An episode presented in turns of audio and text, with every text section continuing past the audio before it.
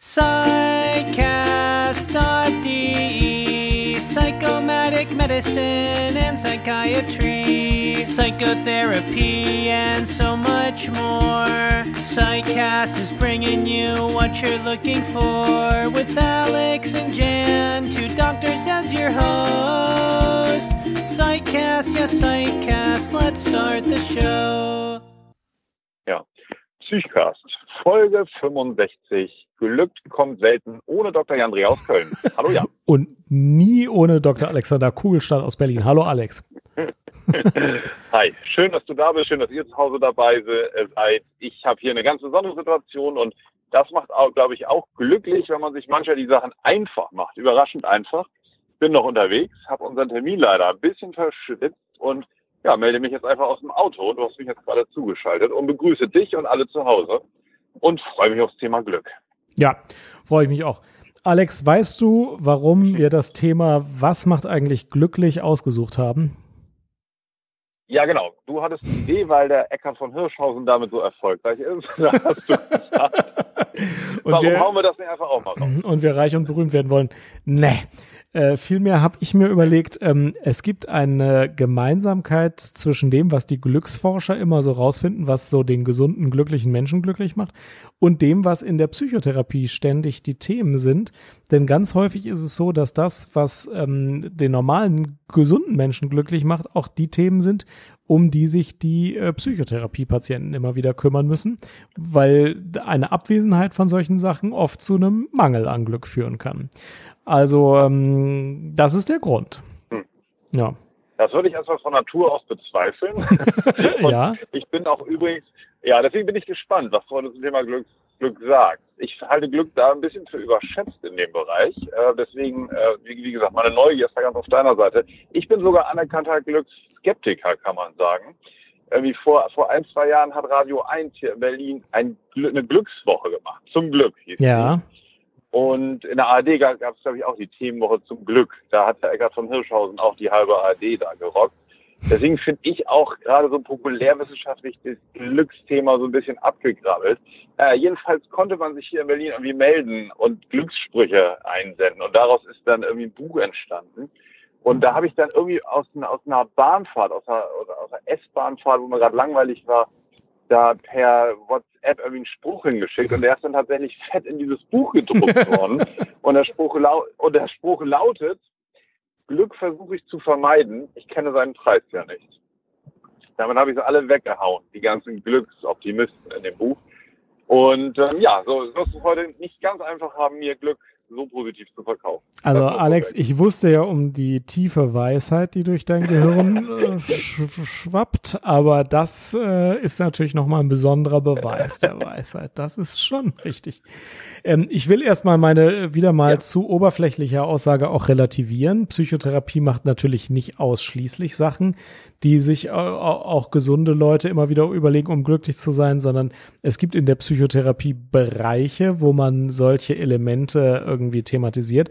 Und dann gibt's aber in der Psychotherapie auch spezielle andere Bereiche, mit denen der Gesunde gar nichts zu tun hat. Wenn ich zum Beispiel eine Traumatisierung habe, dann macht Psychotherapie spezielle Techniken, um irgendwie den, die Verbindung zwischen den Emotionen und den Erinnerungen zu löschen, was äh, oder zu lindern, was der Gesunde überhaupt nie braucht. Aber ähm, der Gesunde hat ähm, bestimmte Bausteine des Glücks, an die ich glaube. Und wenn einer oder mehrere dieser Bausteine nicht gegeben sind, dann ist es auch dem Kranken nicht so leicht möglich zu sein. Da glaube ich tatsächlich dran. Ich glaube Ja, nämlich, ja. das Jetzt bin ich Ganze. mal ganz, Ja, soll ich schon sch- losschießen? Ich ja, glaube, ich bin es. ganz gespannt. Ähm, Ja. Kannst du mal diese Bausteine vielleicht ein bisschen aufdröseln? Welche Bausteine sind das denn so? Also ich sage erstmal in einem Satz, was mit Baustein gemeint ist. Es gibt so Elemente wie ähm, körperliche Gesundheit, ein äh, gewisses finanzielles Mindestpolster, äh, Partnerschaften, Arbeit ähm, und so, die jeweils einzeln, wenn sie vorhanden sind, nicht so auffallen, aber wenn sie nicht vorhanden sind, dem Glück im Weg stehen können.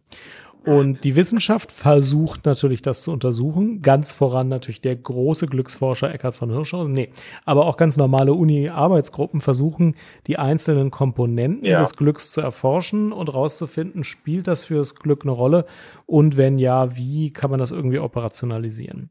Und äh, wenn man dann die Glücksforschung anguckt, dann gibt es ein paar Komponenten, auf die die immer wieder zurückkommen. Frage eins äh, für die Glücksforscher, die erste naheliegendste Frage ist natürlich, macht Geld glücklich? Und die richtige Antwort äh, weiß Dr. Alexander Kugelstadt. Wie ist das mit dem Geld und dem Glück? Ja, Geld macht glücklich. Ja, ist korrekt. Aber nur bis 75.000 Dollar im Jahr. Danach macht es zwar auch noch weiter glücklich, aber nicht so stark wie sonst. Man muss sich das vorstellen äh, wie eine äh, Kurve, die am Anfang steil ist, also das Verhältnis zwischen Geld und Glück, und dann immer weiter abflacht. Der Mathematiker nennt das einen absinkenden äh, Grenznutzen. Das heißt, wenn ich gar kein Geld habe und dann plötzlich auf 10.000 Dollar pro Jahr steige und mir jetzt plötzlich Sachen kaufen kann, die ich mir vorher nicht kaufen konnte, steigt mein Glück auch mhm. deutlich an. Zwischen 10.000 und 20.000 Dollar steigt mein Glück auch noch deutlich an. Aber der Unterschied zwischen 20.000 und 40.000 Dollar ist nicht mehr doppelt so glücklich, sondern nur noch, sagen wir mal, 1,8 mal so glücklich. Und der Unterschied zwischen ja. 20 und 40.000 Dollar ist dann noch 1,6 mal und zwischen 40 und 80 ist dann noch 1,4 mal so glücklich. Und ab ungefähr 75.000 Dollar, manche sagen auch 100.000 Dollar im Jahr, ist die Kurve dann so flach, dass zusätzliches Geld zwar immer noch ein bisschen glücklicher macht, aber es fällt kaum noch ins Gewicht. Und der Unterschied zwischen 5 Millionen und 6 Millionen fällt glücksmäßig eben auch praktisch so ganz und gar nicht mehr ins Gewicht. Das heißt, für arme Leute macht Geld schon glücklich. Für reiche Leute macht zusätzliches Geld kaum noch zusätzlich glücklich. Alte, alte Regel. Kennt ihr? Ja. Die Regel wird dadurch unterstützt, ähm, dass man sagen kann, reiche Länder sind tendenziell glücklicher als arme Länder, aber das ist keine scharfe Korrelation. Also Kolumbien liegt auf einer Glücksskala genauso hoch wie die Schweiz, eines der anerkannt reichsten Länder. Äh, am ähm, äh, glücklichsten ist tatsächlich die Schweiz und Kolumbien. Dann kommt Costa Rica und Dänemark, ja. Dann Island, Luxemburg, Irland, Schweden, Guinea, Nicaragua. Das heißt, auf Länderebene gibt es diesen Zusammenhang schon mal gar nicht. Es scheint hauptsächlich auch sich darum zu kümmern, ob ich, äh, also wie, wie reich meine Vergleichsgruppe ist. Und wenn alle nicht so übermäßig reich sind, muss ich selbst auch nicht übermäßig reich sein, um glücklich zu sein. Auch interessant. Wir sind gerade in der DDR gefahren. Wir haben die Bornholmer Brücke gefahren. ja. In so einem direkten Vergleich zwischen zwei Systemen kann es schon ins Gewicht fallen. Ne? Wenn ich so weiß, naja, die anderen fliegen in Urlaub, was natürlich auch nicht nur Reichtum, sondern auch Freiheit ist, und ich nicht, dann spielt es, glaube ich, schon eine Rolle. Was man auch sagen kann, ist, dass Wie Glück... Das eigentlich dann, wenn, ja? Mhm. Wie ist denn das, wenn man zum Beispiel, also man ist ein pessimistischer Typ, hat einen Lottogewinn, eine Million Euro, ist ein paar Monate glücklicher und normalisiert sich doch dann schnell wieder an seinen bisherigen äh, Persönlichkeitsmerkmalen, oder? Ich habe beide Studien rausgesucht oder versucht rauszufinden, die berühmte ja. Lotto-Studie und die berühmte Querschnittslähmungsstudie. Beide Studien sind so ja. einfach nicht zu finden. Also es gibt ja die, die ähm, Erzählung, dass Lottogewinner kurz nach dem Lottogewinn über einige Monate glücklicher sind als äh, vor dem Lottogewinn ja. oder ihre Vergleichsnachbarn, die nicht im Lotto gewonnen haben und dann ähm, dieses Glück ziemlich schnell wieder auf das Ausgangsniveau zurückgeht. Und ich habe auch schon mehrere Dokumentationen gesehen.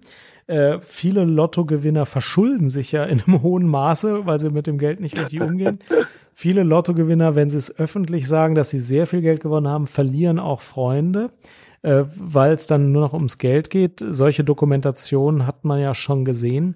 Jetzt eine wissenschaftliche Studie dazu habe ich nicht gefunden, aber alles, was die Glücksforschung sagt, ist, ähm, glücklich ist man nicht irgendwie dauerhaft mehr, wenn man jetzt ein größeres Haus bezieht, sondern eine Zeit lang ist man es, aber dann kehrt man auf einem in einen wohnenden Glückswert wieder zurück. Insofern würde das schon passen. Und Lottogewinner sind ja, ja oft sogar unglücklicher als vorher. Viele kündigen dann, verschulden sich, weil sie sich finanziell überschätzen und landen dann arbeitslos und verschuldet und mit noch weniger Freunden da als vorher.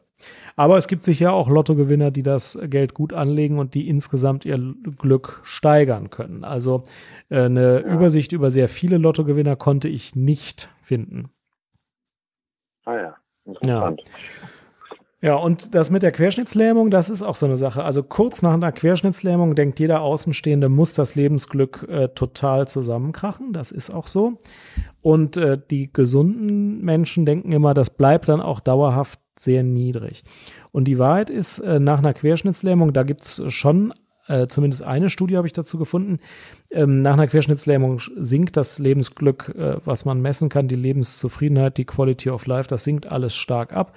Und tatsächlich kehrt es dann wieder fast auf den alten Wert zurück, wobei die Unterskala Zufriedenheit mit der körperlichen Gesundheit dauerhaft mhm, erniedrigt ja. bleibt.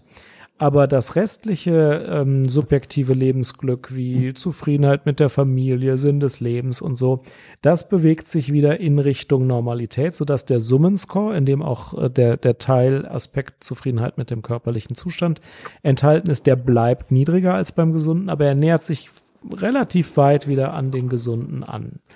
Was ganz interessant ist, weil Außenstehende bei allen Krankheiten das subjektive Lebensglück des Betroffenen niedriger einschätzen als der Betroffene selbst. Und bei Querschnittslähmungen neigen wir auch dazu. Jetzt soll das nicht heißen, ist ja nicht so schlimm eine Querschnittslähmung. Natürlich ist sie schlimm.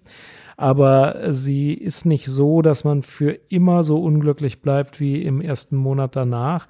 Und viele Bereiche können nach einer Querschnittslähmung eben auch wieder sich ganz gut erholen. Das äh, Querschnittsgelähmte haben damit nach einer Zeit gar nicht so Schwierigkeiten, das zu sagen, weiß ich.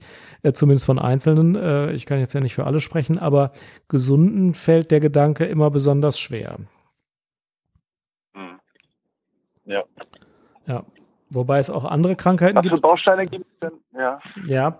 Es gibt noch ein paar interessante Bausteine. Also ein Baustein, ähm, ist ähm, Arbeit. Also Geld, das war jetzt der eine, Also oder? Geld, Geld, genau. Geld, Geld ist der eine. Euro, ja. ja, genau. Äh, der zweite ist Arbeit. Ähm, Arbeit erfüllt den Menschen mit einem Sinn. Total unterschätzt. Ja? Total, Total unterschätzt. unterschätzt. Äh, und Arbeit braucht man offenbar schon irgendwie, um sich glücklich und sinnvoll zu finden. Und es gibt da eine Reihe von Studien, insbesondere wenn Leute vorher Arbeit hatten und dann arbeitslos geworden sind, wie weit dann das subjektive Glücksempfinden sinkt. Da gibt's ja immer so Skalen. Und es gibt mhm. eine Studie aus dem Jahr 2002 aus England, wo ein Haushalt, der 2000 Pfund pro Monat verdient hat, also wo der, der, sagen wir mal, einer der, der Erwachsenen 2005 oder beide Erwachsenen zusammen 2005 verdient haben und jetzt einer arbeitslos wird. Ähm, die haben überprüft, wie viel zusätzliches Geld müsste man denen zahlen, damit die wieder gleich glücklich sind, der ganze Haushalt. Und das sind nicht etwa ja. äh, 2000 Pfund minus die Arbeitslosenversicherung von, weiß ich nicht, 600 Pfund, 1400 Pfund, sondern 23.000 Pfund müsste man pro Monat zusätzlich zahlen, um den Verlust an Glück, der durch die Arbeitslosigkeit verursacht ist, zu kompensieren. Finde ich eine interessante Zahl. Ja, Wahnsinn. Ja, Kriegst du also praktisch nicht kompensiert, wenn du die Arbeit ja. verlierst. Das heißt, Arbeit ist extrem ja. wichtig für Glück. Denkt ja. man nach so einem Tag wie heute manchmal gar nicht, aber ist so. ja. ja. Aber es ist schon, ähm, also das, ich finde es eine spannende Erkenntnis. Ähm, also man setzt sich ja selber auch erst im Laufe des Berufslebens vielleicht mal damit so auseinander. Mir, mir erscheint das immer plausibler langsam, wie, wie wichtig die Arbeit fürs so persönliche Glücksempfinden ist. Und hinter dem Begriff Glück verbirgt sich ja auch irgendwie Anerkennung, das Gefühl, wirksam zu sein, ähm, in, in, einem, in, in Kontakt zu sein, im Austausch zu sein, so am Leben teilzuhaben irgendwie, entlohnt zu werden für das, was man tut. Das sind ja so die ganzen Aspekte an der Arbeit, die dann auch zum Empfinden von Glück führen. Ja, Glück ist ja relativ undifferenziert. Ja, oder kann man das noch irgendwie, nee, das, du kannst es bestimmt noch irgendwie definieren. Ja, das, nee, nee, das ähm, ist schon so, da sind einfach mehrere Komponenten drin. Mhm. Der soziale Kontakt bei der Arbeit spielt eine große Rolle, das Gefühl, in der Gruppe zu sein, das Gefühl, was Sinnvolles zu tun, ähm, das mhm. Geld auch, die Tagesstruktur. Es kommen einfach mehrere Sachen zusammen, wenn man dann plötzlich arbeitslos wird. Gerade natürlich in einer Gesellschaft ja. wie der unsere. Das ist ja alles ein bisschen kulturabhängig. Ne? Also wenn materieller ja. Reichtum in der Gesellschaft wichtig ist, wie in Amerika, dann fällt, äh, also dann spielt Geld eine andere Rolle als in einer Gesellschaft, wo es auf zwischenmenschliche Beziehungen mehr ankommt oder so. Das ist ja alles ein bisschen kulturell. Aber in so einer Gesellschaft wie Deutschland, äh, da ist natürlich Arbeit mit der Identität sehr eng verknüpft. Mhm. Ja. Und vielen anderen Aspekten. Ja. Das, Pass auf. das ist der Arbeitsbaustein. Der Arbeitsbaustein. Freundschaften. Was meinst du, alter Kumpel? Machen Freundschaften glücklich? Freund, Freundschaften, wie bei uns hier im Psychkast machen, mega glücklich. Genau, Freundschaften sind eigentlich die Quintessenz. Das kommt auch Ja. in jeder Studie raus, da muss man auch nicht viel zu sagen. Das wird selbst nicht sagen, ja. Also es kommt nicht drauf an, wie viele Facebook-Freunde ich habe, sondern wie viele Leute ich äh, tatsächlich zu meinen Freunden zählen kann. Das sind dann Leute, denen ich Das kommt auch nicht vertraue. auf die Menge, Menge an, äh, Nee. traue ich mir jetzt einfach mal zu, so aus dem Bauch raus zu sagen, sondern auf die Intensität und die Güte, oder? Genau. Und da ist es ja so, man hat so einen äh, engeren Kreis von zwei bis fünf Leuten, wo man jederzeit nachts um zwei klingeln kann und sagen kann, mir geht's schlecht, nimm mich auf, rede mit mir und die Ja. sagen, du kannst ja schlafen, erzähl mal, was ist los, hier ist ein Whisky, was ist los. Wenn man davon zwei bis fünf hat oder ein bis fünf oder so, ist es ein Unterschied zu, man hat keine ganz engen Freunde, dann gibt's so einen äh, weiteren Freundeskreis, das sind dann meistens so größenordnungsmäßig 20, wo man sagen würde, ja, mit denen bin ich befreundet, da gehe ich schon mal mit denen und deren Kindern zusammen ins Schwimmbad und wir verbringen Zeit zusammen und die nehmen ja auch mal mein Kind ab, wenn ich plötzlich den Babysitter nicht kriege, aber weg muss oder so. Und dann gibt's die Bekannten, das sind beim Homo sapiens nicht mehr als 150, also alle drei Kreise zusammen nicht mehr als 150. So viele Leute kann das menschliche Gehirn noch als seine eigenen Bekannten irgendwie abspeichern. Ähm, und ähm, also wi- wichtig sind vor allem dieser, dieser engste und der mittlere Freundeskreis, der weitere Kreis ist fürs Glück, glaube ich, nicht so wichtig. Ähm, und ähm, es wird dann gerne auch noch operationalisiert, nehme ich regelmäßig an Gruppen teil, wie in einem Tischtennisclub oder so. Da ist es auch so, Mhm. mehr Gruppenaktivität korreliert auch mit mehr Glück. Ist ziemlich intuitiv, aber wenn man Ja. sich fragt, ähm, wie kann ich glücklicher werden, komme ich Ja. natürlich schnell darauf. Ja, wenn ich meine Freundschaften hab schleifen lassen, wenn ich die aktiviere, macht mich das glücklicher. Sagen amerikanische Wissenschaftler und auch alle anderen Wissenschaftler. Also nicht schlecht. Mhm. Und die, die meisten Kontakte kann man ja auch wieder aktivieren. Ja, es ist ja auch meistens nicht so, wie man es oft erlebt. Ich habe mich um meine Freunde, meine Freundschaften nicht gekümmert, sie nicht gepflegt und so, jetzt stehe ich alleine da, bin isoliert. In den meisten Fällen lässt sich das ja korrigieren. Man kann sich ja jeden Tag neu entscheiden und anders verhalten, zum Beispiel in, in Freundschaften, in Beziehungen. Genau, das ist das eine. Und das zweite ist, ich kann auch neue Freundschaften knüpfen als Erwachsener. Und äh, wenn ich aus irgendeinem Grunde das Gefühl habe, mit den Alten komme ich nicht mehr überein, dann kann ich auch neue knüpfen. Das, das dauert natürlich eine Zeit und man kann jetzt auch nicht als Erwachsener so zehn gute Freunde in zwei Wochen kriegen. Äh, und man muss auch was dafür tun, aber beide Wege sind möglich, genau. Ja. Hm. ja. Unsere Freundschaft hat zum Beispiel damit angefangen, dass du mir eine E-Mail geschickt hast. Praktisch eine Kaltakquise. Ja, So jetzt. genau. Ja. Nummer 6. Welchen Einfluss Ja, hat ja die. einen richtigen Riecher gehabt. Ja, korrekt. Welchen Einfluss hat die Regierungsform aufs Glück? Das ist auch super geil. Das ist auch irgendwie klar. Ja Wenn du in einem Land lebst, das eine stabile Regierung hat, in dem Korruption kontrolliert wird, in dem das Gesetz Ja. durchgesetzt wird und in dem die üblichen Abläufe gut reguliert sind, bist du glücklicher. Das ist was, was die Deutschen eigentlich jeden Morgen beim Aufstehen sich sagen sollten. Also äh, diese Faktoren machen, also wir haben die, dann fallen die nicht auf, dann so richtig, ne, dann denkt man nicht so oft dran. Ja, ja. Aber wenn einer von denen wegfällt, dann ist schon ein großes Problem. Also die hatten wir, wenn ich das eben richtig verstanden habe, akustisch, hier sind die doch in Deutschland alle erfüllt, oder? Ja, natürlich, in Deutschland liegen wir weit vorne. Governmental Effectiveness, Regulatory Quality, Rule of Law, Control of Corruption. Klar, und ähm, Aber also im Glück liegen wir nicht weit vorne, ne? Im, im, im Glücksranking liegen wir relativ weit hinten, ja. ja, muss ich noch mal gucken, wo Deutschland liegt. Moment, habe ich ja eine 1. Sieben- 27. Platz 27. 27 auf der Welt, glaube ich. Germany Glaube ich, aber 6,8 Laptop auf der. Skala bis 8,2. Sogar Italien ist glücklicher und da ist mehr Korruption. Ja, ja, das ist schon so. Tja. naja, dann, dann scheinen hier andere Sachen wiederum zu fehlen, die in Italien haben, wie zum Beispiel total guter Espresso. Ja, so eine gewisse Missmutigkeit kann vielleicht auch Das kulturell. hatte ich in, in meiner Quick and Dirty Vorbereitung noch gelesen, dass ein Glücksforscher empfohlen hat, in seinem Interview in der Zeit oder so, Also einfach täglich ähm, ein Espresso trinken und sich dafür eine Stunde ins Café setzen. Ja, sauber. Also das machen die Italiener ja, das muss man ja sagen. Aber ich glaube, es spielt schon eine Rolle, dass man sich dann auch eine Stunde ins Café setzt. Also wenn man so zwischen Ja, ja, E-Mail genau. 17 Ja. und E-Mail 18 so ein Café runter, naja. Naja, jetzt pass auf. Und die spannendste Frage ist, welche Rolle spielen eigentlich die Gene beim Glück? Also da gibt's ja immer so Studien, also Haarfarbe, Intelligenz, Persönlichkeit, Glücksempfinden, Gene können ja eine Rolle spielen. Man vergleicht in den typischen Zwillingsstudien immer die Unterschiede zwischen eineigen und zweieigen Zwillingen, äh, die bei der Geburt getrennt worden sind, in Familien, in verschiedenen Familien aufgewachsen sind. Aus bestimmten mathematisch-logischen Gründen kann man aus dieser Differenz genau schließen, wie viel Prozent genetisch sind. Ich habe das vor 800 Jahren einmal verstanden und habe mir seither gemerkt, okay, das kann man wirklich schließen. Und es gibt auch genügend Zwillingspaare, die getrennt werden und diese Studien sind so schlecht alle gar nicht. Das heißt, gleich werde ich eine Zahl verkünden und an der Zahl ist mehr dran, als man sich so vorstellt. Die ist gut, gut erforschbar.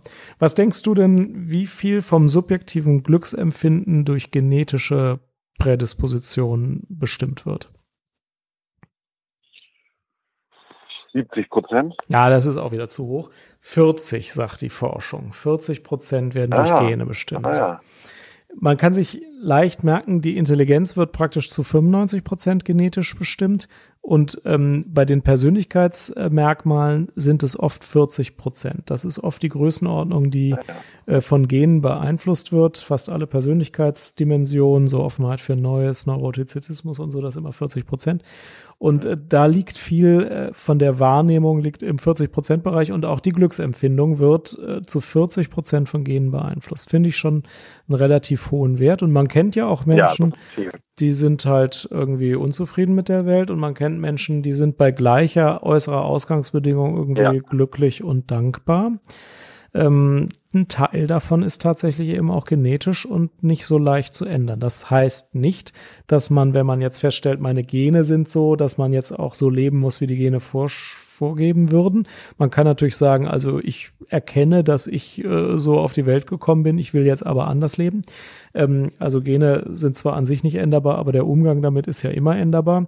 Aber es ist trotzdem eine interessante Information, dass es einen relativ großen genetischen Einfluss auch gibt auf das subjektive Lebensglück. Ja. Ja. Ja. Pass auf, das war der Stand der Forschung und jetzt müssen wir aber den Psychcast-Hörern noch sagen, was uns glücklich macht. Und dann müssen die uns Ja, mal, sagen, eine was die Frage glücklich Waren das Ja. die Bausteine jetzt Ja. erstmal, die Ja, das sind die identifiziert von hast? mir gefundenen identifizierbaren Mhm. Bausteine. Ja. Dann sag mir doch nochmal eben, was ist denn eigentlich, also Glück, ähm, ist das eher, also man, man kennt ja dieses Wort so Glücksmomente, ne? Ja. Irgendwie, ähm, ich gehe irgendwo lang, ich habe eine schöne Aussicht, ich habe einen guten Freund dabei und plötzlich kommt einfach so dieses Empfinden von Glück. Ja. Und ähm, das gibt's ja einmal als Definition. Und dann gibt's ja auch sowas Überdauerndes. Also Glück als, als äh, ausgedehntes Konstrukt irgendwie. Wie ist denn das jetzt eigentlich äh, richtiger zu verstehen? Also sind Glück eher so bestimmte Momente, die einfach kommen? Oder kann ich überhaupt am langfristigen Glück aktiv arbeiten? Also da gibt's eine, ähm, ähm, das kann man auch schlecht aus dem Englischen übersetzen. Oft es gibt ja die, den, den Begriff des Glücks, wenn man zum Beispiel beim Glücksspiel gewinnt, ein Moment, wo ein unwahrscheinliches Ereignis, das für mich günstig ist, eintritt, das kann man ja Glück nennen. Dann gibt's diese Glücksmomente, das schöne Picknick in der Sonne, die aber immer kurz sind. Und dann gibt's am anderen Ende des Spektrums natürlich die Lebenszufriedenheit oder die Ausgeglichenheit oder die, die, ja, Zufriedenheit ist wahrscheinlich das beste deutsche Wort dafür, Mhm. ähm, die nach ja, anderen ja. Regeln geht. Ne? Ich kann sehr wohl äh, heute, äh, weiß ich nicht, eine ne, ne teure Tasse runterwerfen, was eigentlich ein unglücklicher Moment wäre und trotzdem sagen, ich bin aber mit meinem Leben sehr glücklich und zufrieden. Ähm, die Zufriedenheit schwankt dann nicht so schnell. Und ähm, das ist jetzt, glaube ich, in den Bausteinen geht das auch so ein bisschen durcheinander. An manchen Stellen, also an den meisten Punkten wird mehr die Zufriedenheit als das kurze, der kurze Glücksmoment ähm, beschrieben. Weil die Glücksmomente kommen und gehen auf jedem Zufriedenheitsniveau, außer den ganz niedrigen wird's die geben, aber die sind eher kurz andauernd. Und das, was sich zu erforschen lohnt, und das, was mit Quality of Life meistens gemessen wird, ist eher das, was wir im Deutschen als Zufriedenheit benennen. Das ist schon richtig, ja. Hm. Ähm, Viktor Frankl war ein Arzt, ähm, der äh, in Kap im KZ saß und ähm, KZ-Häftling war, mhm. jüdischer Arzt, glaube ich. Ja, ja. Der hat äh, viele Bücher, ist, ist relativ bekannt, er hat viele mhm. ähm, aussagestarke Bücher so beschrieben, da, wo es viel darum geht, wie man unter widrigen Bedingungen noch irgendwie Glück empfinden kann oder wie das Leben einen Sinn haben kann, auch wenn man weiß, äh, ob man am nächsten Tag nicht mehr lebt. Mhm. Und da habe ich, das ist jetzt mein einziger kleiner bescheidener Beitrag zur heutigen Sendung, ähm, ein Zitat gefunden von ihm, habe ich mal geguckt, was er da über Glück so konkret sagt. Viktor Frankl über Glück, und da wollte ich den kleinen Ausschnitt mal vorlesen. Er ähm, hat dazu geschrieben, je mehr der Mensch nach Glück jagt, umso mehr verjagt er es auch schon. ja. Um dies zu verstehen, brauchen wir nur das Vorurteil zu überwinden, dass der Mensch im Grund darauf aus sei, glücklich zu sein. Was er in Wirklichkeit will, ist nämlich einen Grund dazu zu haben. Jedenfalls ein Schlusssatz, ähm, mit anderen Worten, Glück muss erfolgen und kann nicht erzielt werden. Ja, also er sagt sozusagen, der Irrglaube, den viele aufsitzen, ist, dass man das Glück direkt verfolgen könnte. Vielmehr müsste man einen Grund finden, glücklich zu sein und diesen Grund leben und dann würde das Glück sozusagen kommen. Irgend sowas hat, glaube ich, Eckart von Hirschhausen auch mal gesagt. ja, ich glaube, das ist dieser Punkt, man kann das Glück an sich nicht anstreben, man kann nur die Voraussetzungen irgendwie verbessern, glücklich mhm. zu sein und dann stellt es sich irgendwie ein. Ähm, das ist, glaube ich, sehr weise, das stimmt, glaube ich. Mhm, ja. Der Franke. Ja. Äh, jetzt hast du äh, die Frage aufgeworfen, was macht uns denn hier im Psychcast eigentlich glücklich, ne? Ja, oder uns als Menschen. Mh. Und unsere Hörer. Und unsere Hörer. Das wünschen wir uns in den Kommentaren. Willst du anfangen? Willst du eine Sache? Wir können uns ja auf ein bis drei Dinge konzentrieren, die uns helfen, glücklich zu sein. Ähm, willst du anfangen? Was, wenn, wenn du nicht glücklich bist, was hilft dir verlässlich glücklicher zu werden oder was ist für dich wichtig beim Thema Glück? Ähm, also tatsächlich ziemlich spontan, aber was mich glücklich macht, sind Freiräume. Wenn ich mir ja. irgendwie ähm, einen Freiraum einräumen kann und ähm, auch bei vielen To-Dos und Belastungen es schaffe mir so bestimmte Räume für mich oder Freunde oder Familie ähm, aufrechtzuerhalten das ist bei mir ein recht verlässliches Rezept, um irgendwie Glück zu empfinden, muss ich sagen. Ja, ich verstehe. Mhm. Sehr gut. Punkt eins bei mir, das überrascht die treuen Psychcast-Hörer nicht, ist wieder mal Bewegung. Also je, je angespannter oder vergrübelter ich bin, desto mehr hilft es mir, durch den Wald zu joggen. Ähm, und da ist tatsächlich so, das Laufband ist zwar für Trainingszwecke oft ganz gut, aber der Wald ist einfach besser. Bewegung in der Natur ist für mich ein relativ verlässlicher Weg, äh, Unglück zu reduzieren, Glück zu steigern und insbesondere auch Ausgeglichenheit und Zufriedenheit zu steigern. Na. Ja. Heute ist der dritte, vierte. Korrekt. Wir haben sehr gutes, sehr gutes Wetter. Es ist richtig frühlingshaft, anders ja. als an Ostern. Ich steige gerade aus dem Auto. Ich wohne in der Stadt und alle Cafés haben hier draußen jetzt Tische, überall sitzen Menschen. Und ich habe gerne Menschen um mich rum, denen es gut geht, die den Tag genießen und ähm, finde, das ist etwas, was einen glücklich machen kann. Also andere fröhliche oder glückliche Menschen um sich rum zu haben, mit denen ich gar nicht unbedingt immer in Kontakt sein muss, aber wo ich so, so, so sozusagen Stimmung aufgreifen kann. Ja. ja. Sehr gut. Sehr interessant. Ähm, ja, bei mir ist tatsächlich so, die Arbeit erfüllt mich mit Zufriedenheit, weil ich sie als sehr sinnvoll empfinde. Ich glaube, als Arzt hat man da wirklich ein Privileg. Also man ist einfach auf jeden Fall der Meinung, es ist eine sinnvolle Arbeit, die man macht. Ist es ja auch. Ähm, es gibt auch andere sinnvolle Arbeiten, aber da ist es, ist es so und das ähm, erfüllt mich zumindest mit einer hohen Zufriedenheit. Also da, das äh, ist bei mir auch so, die Arbeit macht mich zufrieden, auch wenn sie natürlich manchmal anstrengend ist, aber das ist ja egal. Ja. Jawohl. Und noch ein dritter ja, und letzter. Ich absolut. Ja. Kann ich sehr teilen erstmal. Ja, kann ich sehr teilen, ja. Das ja. geht mir auch so. Ja. Dritter und letzter Punkt. Ähm, dritter und letzter Punkt. Ähm, also äh, das, natürlich hat man nicht immer die Gelegenheit. Unsere Hörerinnen und Hörer wissen, dass, dass wir es manchmal nicht schaffen, alles zu beantworten. Aber so Diskurs und Debatte ja. bringt mir viel Freude. Also ähm, diskutieren, austauschen, verschiedene Meinungen, verschiedene ähm, Positionen, die wir aufeinandertreffen. Das finde ich immer sehr, sehr gut. Ähm, finde ich auch sozusagen logischerweise dann das Format irgendwie Talkshow oder Talkrunde oder Podiumsdiskussion finde ich äh, immer gut, auch auf Kongressen oder so. Im Fernsehen leider sehr verkommen, so mhm. die Debattenkultur. Ja. Das ähm, ist oft, äh, oft Hallo, Hallo.